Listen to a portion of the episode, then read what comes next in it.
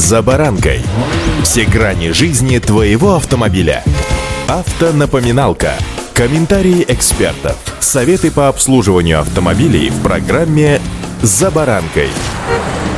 Зачастую утром, выбегая из дома и толком еще не успев проснуться или выходя с работы, будучи выжатым как лимон, мы предпочитаем расслабиться уже в машине. И напрасно, потому как именно этой слабостью, да и рассеянным вниманием пользуются мошенники, автоподставщики. С вами Забаранка Александр Карпов. Здравствуйте.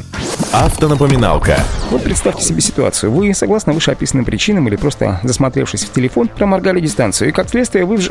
В общем, вы сами понимаете, где вы. Причем зачастую мошенники выбирают участок местности, где транспорт движется с небольшой скоростью. При приближении сзади будущей жертвы мошенник резко замедляется, используя ручник. Фонари в данном случае не срабатывают, и человек не успевает среагировать, въезжает э, в подставной автомобиль. Вот так это будет называться. Чаще всего им оказывается ветхое транспортное средство. Пострадавший начинает требовать немедленной выплаты ему денежной компенсации.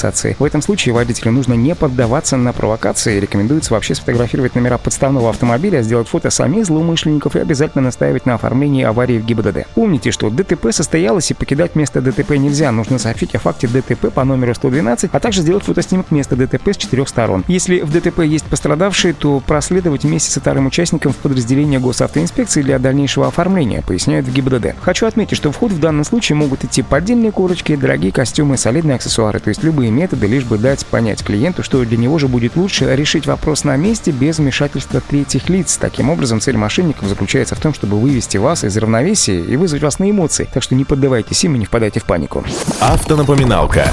Самое главное помнить, что ни в коем случае нельзя перемещать автомобиль с места аварии, уж тем более по требованию третьих лиц, будь то сотрудники охраны, дорожной службы и так далее. Не исключено, что они вообще в сговоре с преступниками, и каждый из них играет свою роль. Поскольку ситуация, а уже через несколько минут вы поймете, что она сложная, а значит европротоколом в этой ситуации воспользоваться невозможно, то не ждите, пока за вас кто-нибудь вызовет полицию. Ну, допустим, это будет вторая пострадавшая сторона. На месте происшествия может вообще появиться нужное для мошенника лицо. Даже если вы сами вызвали сотрудников ГИБДД, то внимательно изучите их удостоверение, поскольку Раньше реальных полицейских на место могут прибыть единомышленники мошенников. Еще один добрый совет – это позвоните кому-нибудь из друзей и родных, потому как один в поле, как говорится, не воин. При этом одному сложно противостоять моральному давлению, еще сохранять трезвость ума сложнее, чем, например, с группой поддержки. Если на место происшествия могут приехать ваши знакомые, у злоумышленников будет меньше шансов нажиться за ваш счет. Поскольку из рук мы телефон уже сегодня выпускаем редко, то еще раз повторюсь, включайте камеру и записывайте все, абсолютно все. Есть шанс, что это заставит злоумышленников покинуть место происшествия, так как они побоятся быть запечатленными на видео. По статистике, женщины довольно редко являются предметом интереса для мошенников. Конечно же, на женщину гораздо легче оказать моральное давление, но в конечном счете все разбирательства женщины заканчиваются приездом мужчины, поскольку она теряется в стрессовой ситуации и незамедлительно подключает к решению проблемы мужа, отца или друга. Как я уже ранее об этом говорил, по той же причине не станет жертвой еще и автомобиль с несколькими пассажирами. Слишком дешевые автомобили также крайне редко попадаются в инсценированные ДТП, как и слишком дорогие. Это объясняется тем, что первые вряд ли в состоянии будут заплатить крупную сумму, а вторые могут оказаться слишком довольно серьезными людьми, готовыми принять меры и дать отпор преступникам. Так что одно из главных правил — это соблюдение тех самых правил дорожного движения, которых мы учили еще в автошколе.